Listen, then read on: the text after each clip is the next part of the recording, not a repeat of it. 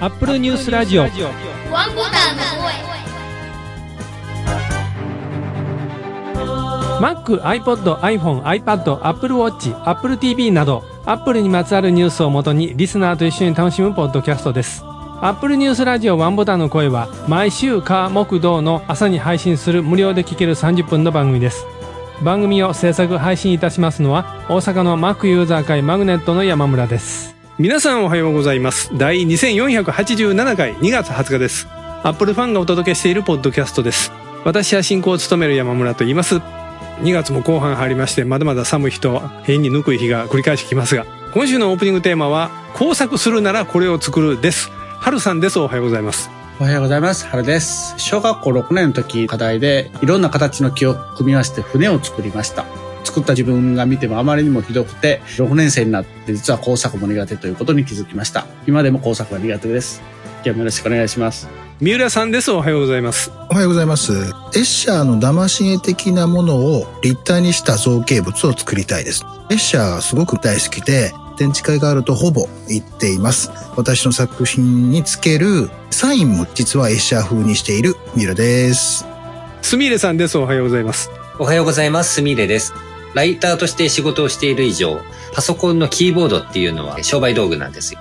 今はマイクロソフトのエルゴノミックデザインのやつを使ってるんですけれども、いつかは自作に挑戦してみたいって思ってます。今日もよろしくお願いします。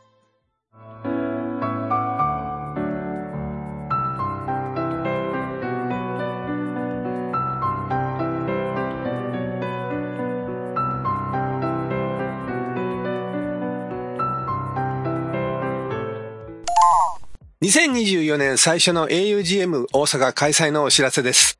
2024年3月2日土曜日、会場は三和建設株式会社人づくりホールで、阪急重曹駅から徒歩で7分、御堂筋線西中島南方駅からだと徒歩9分のところにあります。時間は10時から17時45分で、途中入退場が可能です。参加費は無料ですが、必ず申し込みサイトから参加登録をしていただく必要があります。開催終了後6時半から、姫故郷味の旅で懇親会を行います。懇親会会費は5000円で、こちらも申し込みサイトから参加登録が必要です。当番組ページにもリンクがありますが、augm 大阪のオフィシャルサイトにも申し込みページへのリンクがありますのでご覧ください。当日は私もスタッフで参加しております。皆様のご参加をお待ちしております。タッチラボにあった記事です。6%還元、リーベイツで Apple 新学期キャンペーンの Mac と iPad にポイント還元中という記事が出ていました。もう2月も後半入ってきますと、春のセールみたいなお話もよく聞こえてきますが、ここでは春さんとすみれさんに入っていただいてます。すみれさん2週間ぶりですかね。はい。お久しぶりでございます。はい。はい。あの、先週コメントのとこちょっとね、間に合って出てそうなんでましたよね。すよね。はい。リーベイツっていうのは楽天リーベイツですね。そうですね。はい。もうすでにアップルがやってます今年の新学期を始めようキャンペーン。学生教職員向けの、いわゆる学割制度なんですけど、このキャンペーンを楽天リーベイツで購入すると、アップル公式サイトの対象製品に対して、通常は1%のポイント還元なんです。それが今回の新学期を始めようキャンペーンの対象と Mac と iPad に限り還元率を6%に上げているということでした。6%ってことは購入金額の6%。っていうことですね。ですね。20万ぐらいの買い物多分なること多いと思うから、1万2000円ですね。それは大きいですね。ポイントで作って言うならラッキーという感じではありますよね。ポイントって楽天のポイントが、そうそうそう。ね。そうですよね。キャンペーンでやると、 Apple のギフトカードがもらえる。うんうん、そうそう。それは、ねあの、ちゃんともらえますから、正直 Apple Store で直に行くより楽天 Rebates さんでやると、その分の6%のポイント還元がありますよという、うんうんお得になりますよっていう話ですね。ってことは、その6%のポイントをもらった後に、それを楽天市場とかで、アップルギフトカードに変えれば、そのまままた別のアップル製品を買ったりすることもできるってわけですよね。はいはいはい。あ、楽天市場で買えるんですかね。売ってますよ。アップルギフトカード。お買い物マラソンとかあるじゃないですか、楽天市場って。うんあ定期的に。いろんなお店買い回りするとポイントがアップするみたいな。あれの時にアップルギフトカードをちまちま買っていって、新しい iPhone 出た時にそれを使うみたいな買い方をされてる方結構いますね。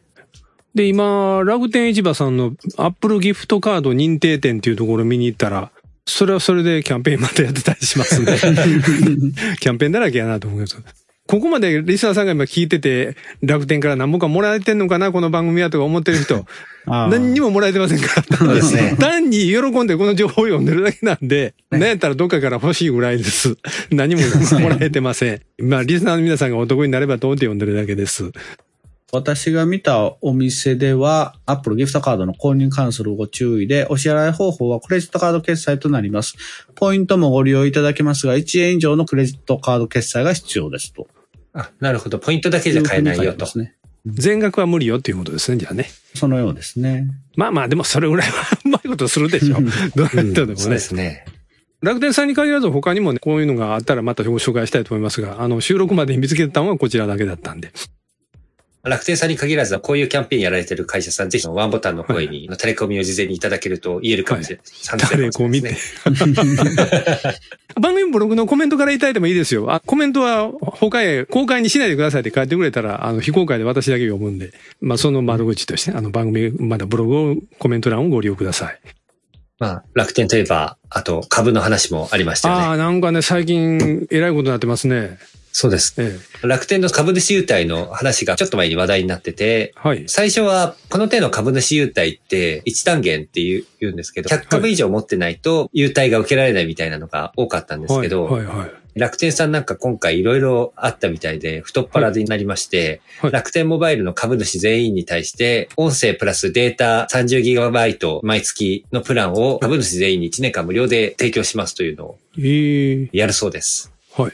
eSIM で配布する形になってて、春以降かな ?4 月下旬ぐらいから順次やり始めるということなんで、はい、はい。楽天の株を持ってると、月 30GB まで使える楽天モバイルの回線が手に入るという感じです、ね。それはまだ申し込みしないといけないとか、あるいはあの、ここのサイトで一応登録確認して、先しとかないとダメとか、なんかそんなんはないんですよね。すべての株主様に順次 eSIM を配布いたしますっていうふうにあ書かれているので、うんで、先行申し込みみたいなのもできるみたいなんで、あ。はい。すでに株も持ってて対象になってる方は、楽天さんのホームページをご覧いただければ、その辺が出てくるかなと思います。普通で考えたら株主様宛てということでメールで連絡もまあ来たりそうですね。きしそうですけどね。そうですね。注意が必要なのは、今回この eSIM がもらえる株主というのは、去年2023年の12月末の時点で楽天の株を持っている人ということになるので、今から株を持っても eSIM がもらえるわけではないので、そこはちょっと、はい、はい。注意してください。私は来年もしかするともらえるかもしれないなというので期待して、えーあ株を買いました。一株、おーえー一株700円ぐらいだったんで、二株だけ買いましたね。株ってね、うん。よう買いませんわ。楽天株はチャレンジですね。うんあ、そうなの？はい。まあ私は楽天さんの会社に対してどう評価してるとかそういうあれは特にないんですけど、まあ楽天モバイルはちょっと頑張ってほしいなという気持ちがあるんで、その気持ちも込めてちょっと一株600円、700円ならいいかなと思って買っちゃった感じですね。そんなすみれさん、アスキー JP さんで先週はこういう記事出されてまして、月3900円で 50GB、格安 SIM の IIJ が新料金という記事で、IIJ さん、そうですね。インターネットイニシアチブジャパンですね。そうですね。確か日本で一番古いプロバイダーさんじゃなかったかな。そうそうそう。はいうん。そうね私昔勤めてた会社の道路挟んで向かい側のビルの中に IIJ さんあったんですよ。おーえ MVNO サービスの IIJ ミオにて3月1日より大容量プランの申し込み受付を開始するということだそうですね。はいそんなにお安くなってるんですか、これは？一応金額としては、はい。音声通話ができるタイプの SIM カードで言うと、はい。30ギガで2700円。で、はい40で3300円。はい50で3900円という形なんで、え悪くはない金額だなというところですね。え。はいはい。あとはどんだけ繋がるかですね。そうなんですけど、結局、つながり具合で言うと、音声通話の SIM に関しては、はい。ドコモの回線と au の回線と、どっちか契約段階で選べるようになってますので、なるほど。はい。ご自身の環境に合わせて、まあ、つながりやすい方を選んでいただければなというところですね。でこれはビッグカメラさんのビッグシムでも利用可能って書いてるんで、はい。じゃあビッグシム使ってる人はこれに乗り換えもできるってことですかね？それでビッグシムでも同じプランがが提出てくるという供される形になるということですよね。はいはいはい。そうですか。確かに50ギガ3900円はちょっと魅力かなと思いますね。うんそうですね。うん。30ギガで2700円っていうのも、アハモより安いんですよね。アハモ確か20ギガで3000円いかないぐらいだったはずなんで、あっちは通話定額みたいなものもついてきたりするんで、ちょっと違いますけど、通話しないんであれば、ギガの量重視っていうことであれば、IIJM 悪い選択肢ではないなと思います。キャンペーン期間あるんですね。キャンペーンが大容量プランの登場に合わせてキャンペーンをやるということで、3月1日から31日まで2つやりますと。データ増量ですとか、月額料金を割り引くとか、そういったキャンペーンをやるんですけれども。このキャンペーンをやりますよと言っているのは、IIJME 本家の方で、はい、ビッグシムさんに関しては、記事は2月13日に書いた記事なんですけど、ええええその段階ではこのキャンペーンをやりますとは言ってないんで、ビッグシムさんはちょっと別に独自のキャンペーンをやるか、あるいは何もしないかっていうはい感じになるかなと思います。相変わらず、私はワイモバで一生懸命やってますよ。あー私は IIJ ですね、今。あ、ほんまですか。そうです。えー通話回線の方はポボなんですけど、データ通信の方は IIJ のドコモ回線にしちゃってますね。混んでるところ行くと、あ、ドコモ品質ってなっちゃったりしますね。そうなんですか。ですよね。最近大阪ではテレビコマーシャルやってるのかな、ネットの CM なんかでもソフトバンクで大阪で一番つながりやすいキャリアはソフトバンクっていうコマーシャルようやってるんですよ。あ、ハルさん見ました？あの CM。あー見てはないですけど、ネットでなんかそういうのがあるっていうのは。そうようなんか見ました CM 出てくるんですよねはいそんなお得な話がいくつかしてましたけども、ギズモードジャパンさんの方ではこういう記事出てました。iVe 時代の終了、アップル最長シニアデザイナー退職へという記事が出てまして、アップルの中で最も長くシニアデザイナーとして勤務していたバート・アンドルさんという方、退職するということでブルームバーグが報じています。この方がいなくなると、もうジョナサン・アイブさんがいたデザインチームの中のスタッフ、誰も残っていないということになるようです。でも、アイブさんがアップルを去ったのが2019年ですって。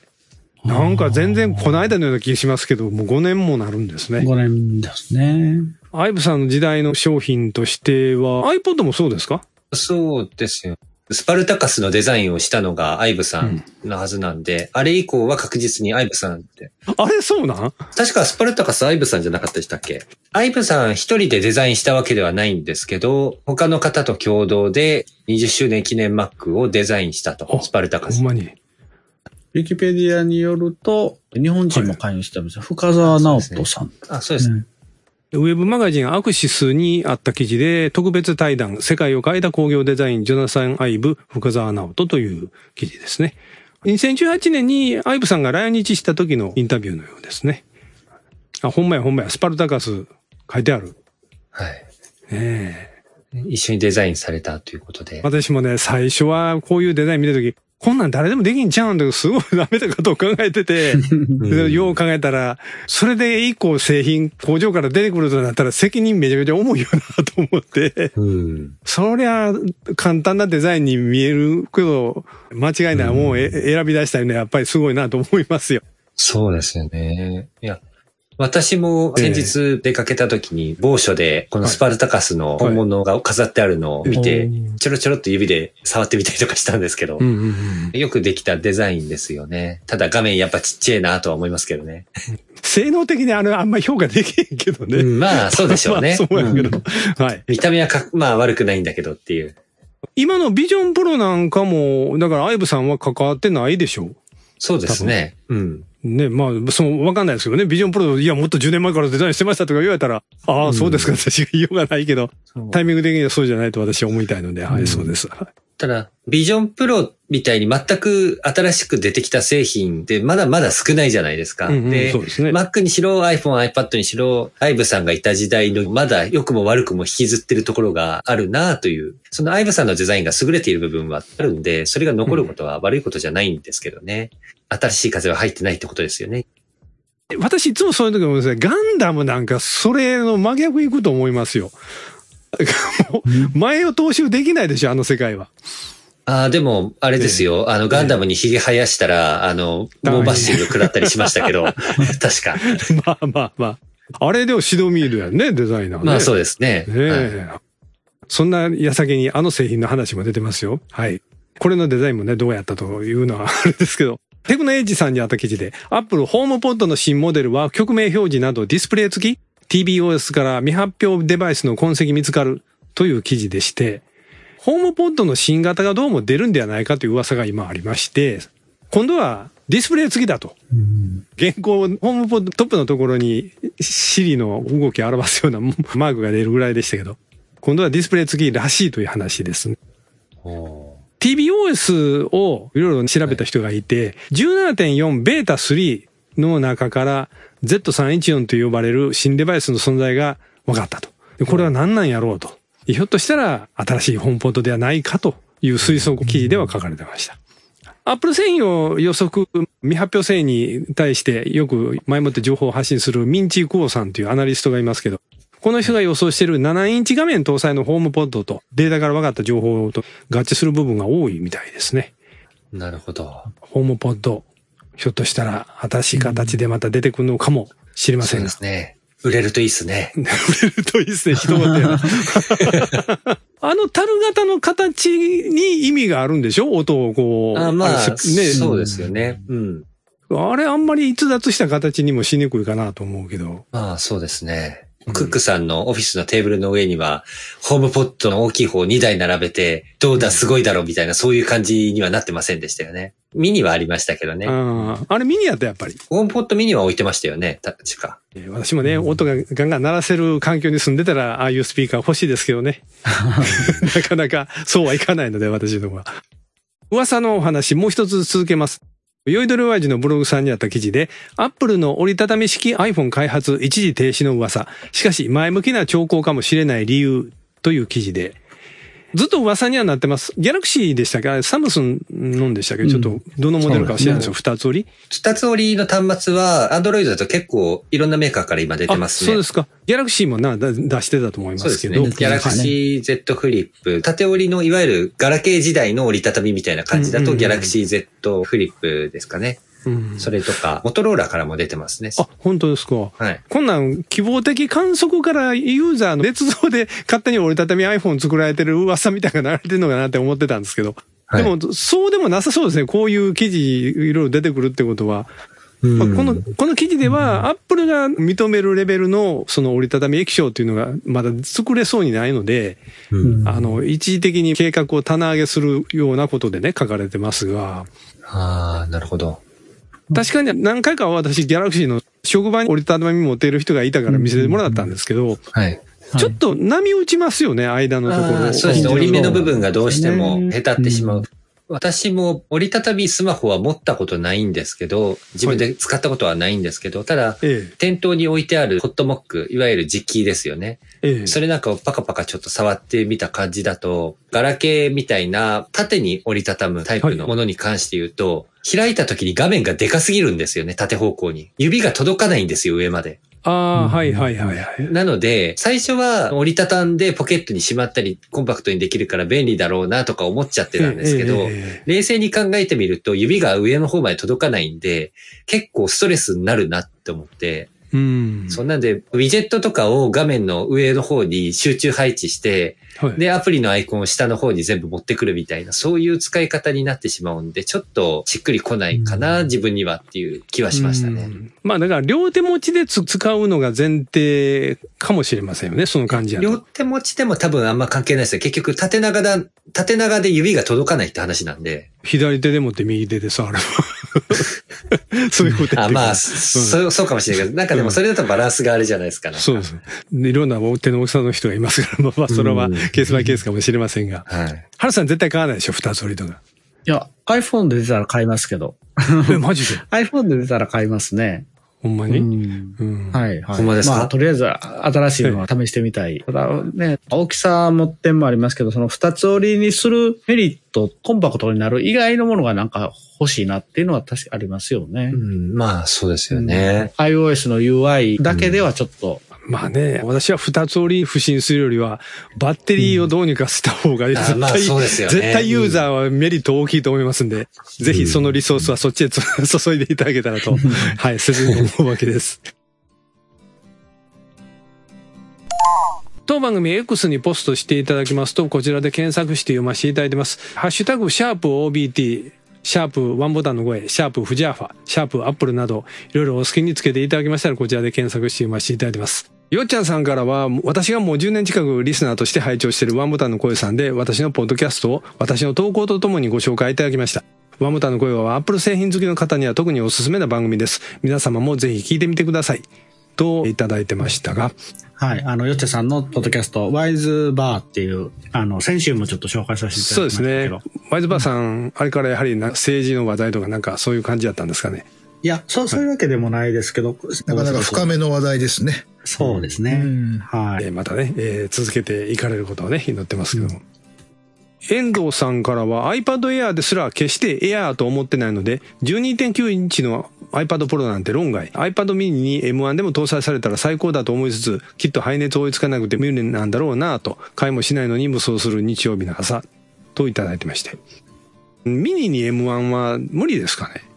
そのミニの用途的に M1 乗せるまでのことができるかなというか、M1 の性能を活かしきれるかなというと、ちょっと何とも言えないところですよね。できます。絶対できます。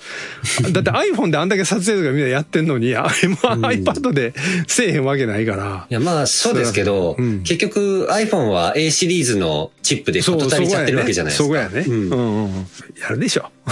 まあ、あとは結局 うん、消費電力ですよね。うんあの、ミニは乗っけられるバッテリーが他のサイズの iPad より当然小さいんで。まあそこはね、うんいきなり、ほんで iPad mini M3 が出たらびっくりやね。あそうです。iPad 全部 M シリーズプロと MAX もね、うん全部用意しました、みたいな。すさん言ってたことが全部、ああ、みたいな。いや、そしたらもうやってくれましたね、みたいな感じではいはい言いながら、私はあの、信者なので iPhone をあの、こすってますよ。でもなんで日曜日の朝に無双ってなるんでしょう日曜の朝だから時間に余裕があった。いや、6人ぐらい王様が出てくる番組とかを見た後に、ちょっといろいろ考え事してたかもしれないですよあ。ーえっ、と、来週最終回？いや、再来週やでしね。ああ、でしたかね。うん、そのぐらいですよ。あれだけはね、ずっと見てるからね。ああ、レンジャーものの話ですね。そうですね。そうそうそうはい。はいはい、戦隊ヒーローのキングオージャー。今、あ、あ、今、あの、あの、王様なんですか？そうなんですよ。王様。全部王様で、あの、みんなで、あの、まあ、ドタバタコメディですね、完全にあれは。コメディなのね。でも、初めてでしょ、戦隊全員がバラバラで敵対してるっていうのは。えそうなの敵対してる。んですか？敵対してるというか、一つのチームにはなってないやっていう感じです。えー、1103人さんさんからは、このモニターは知らなかった、2台並べてるんじゃないといただいてまして、一瞬これは、フォトショップで合成して作っただけかなと思いましたけど、そうじゃないんですね。縦に、のうん。この、縦置きしたブラウン管のモニターが2枚合体してるような感じのそうそう。ディスプレイですよね。うん。これ、下がクワドラって書いてるけど、クワドラ何やろな、クワドラじゃないかな。口がこれやねんな、でもな。結構モニターの部分の重量が割とありそうな感じですよね。ブラウン管ですから重いんですよね。多分ですけどね、これ LC630 のボディに見えるんですよ。えっ、と、下の部分の本体があってこと。唇みたいなフロッピーの差し込み口になってるでしょ？はい。この唇みたいなのが差し込み口になってて、モニターが別の Mac ってそんなに数ないんですよ。他は全部最初の頃と一緒であの、本当に一直線横一本棒を引いただけのデザインのフロッピー出し入れ口なんで、これがやってるのは630ともう一個ぐらいしかなかったように思うんで、なんやろうなと思いますけど。画像拡大しても、ちょっと読みにくいんですよ読みにくいですね。で、なんかシール貼ってるっぽいでしょ、これほんで。そうですね。これでも、ひょっとして、フェイク画像を人さんさんがはめられた可能性がないこともないんやけど。っていう画像検索して。ますよね。そう。画像検索してみた方がよかないかな。元画像とおぼしきのが、で4年も前にツイッターに1回最初に投稿されたのがあって、ジェームズ・ヒックという人が投稿して、そのページはもう今はない。構造的にこういう作り方多分モニターはできへんのちゃうかなと思うんですよね。わざわざこんなことするぐらいだったら、ブラウン管2個並べるって感じがちょっとしちゃうんですけど、うんうんうんうん。あの別々のモニターを。そうそうですよね。リプで。さあ、さあみんなでこう、人さんをもう悪い犯人にしてみんなでいやいやいやいやいやいやいや、しましょう。人さんもそれが本望ですよ、きっと。いやいやそんなことはないいやいやいや。まあもし、このモニターについて現物をお持ちだったり、あの、見たことあるよっていう方は ぜひご一報いただきたいですね。作ってもいいですよ。いや、作られへんよね。ウィンディさんからは iOS で突然漢字変換できなくなるバグを直してほしいと2月の16日にいただいてまして、2月の16日現在だと多分 iOS17.3.1 かなと思うんですが、そんなん出てます？変換できない。あないです、あれバグだったのかな？なんか、確かに変換を候補を押したのに反映されてないっていうケースはありましたね。うんあ、これっていうふうに選んだけど、それになってないっていう。そうですね。うはい。ん。ああんまりそれないですけどね。うん私は経験してないですね。そうですね。私もないです。えその日本語変換がちょっとおかしくなった時は、変換学習をリセットするとなることが結構ありますね。そうなんですね。私は過去にそれで。はい。あ まあまあそうですね。過去にそれでリセットして治ったっていうことはありますね。うんよくあの、ほら、変換ウィンドウ出して、あーっていう言葉入れてる何が最初に来るかとかいうのをよく SNS でやってる人らいますよね。はいはいはい。で、私の場合、わーって入れたら何が来たでしょう、最初に。わわからん。という。ワンボタンの声。どうもでしょう、ワークマンやった。ワークマンああ、調べまくってるわけですか。なるほど。そうあの前ワークマン調べまくったことあったから、それでやろうなって。はい。アップルニュースラジオワンボタンの声では皆様からのコメントをお待ちしております。2月のテーマは Mac と iPod、iPhone、iPod、Apple Watch などの40年前。当然40年前は Mac 登場でワクワクしていましたとか、当時はまだ若かったので無理して働いてお金を貯めて Mac を買いましたとかのお話をお待ちしております。ここで Mac ユーザー会マグネットの定例会の予定をお伝えいたします。2024年2月のマグネットは2月28日水曜日夜8時から Zoom のオンラインミーティングで開催いたします。前回までは夜9時開始でしたが夜8時に変更しております。詳しくはマグネットのオフィシャルサイトでご確認ください。次回の配信は2月22日木曜日を予定しています。それでは次回の配信まで。オーバー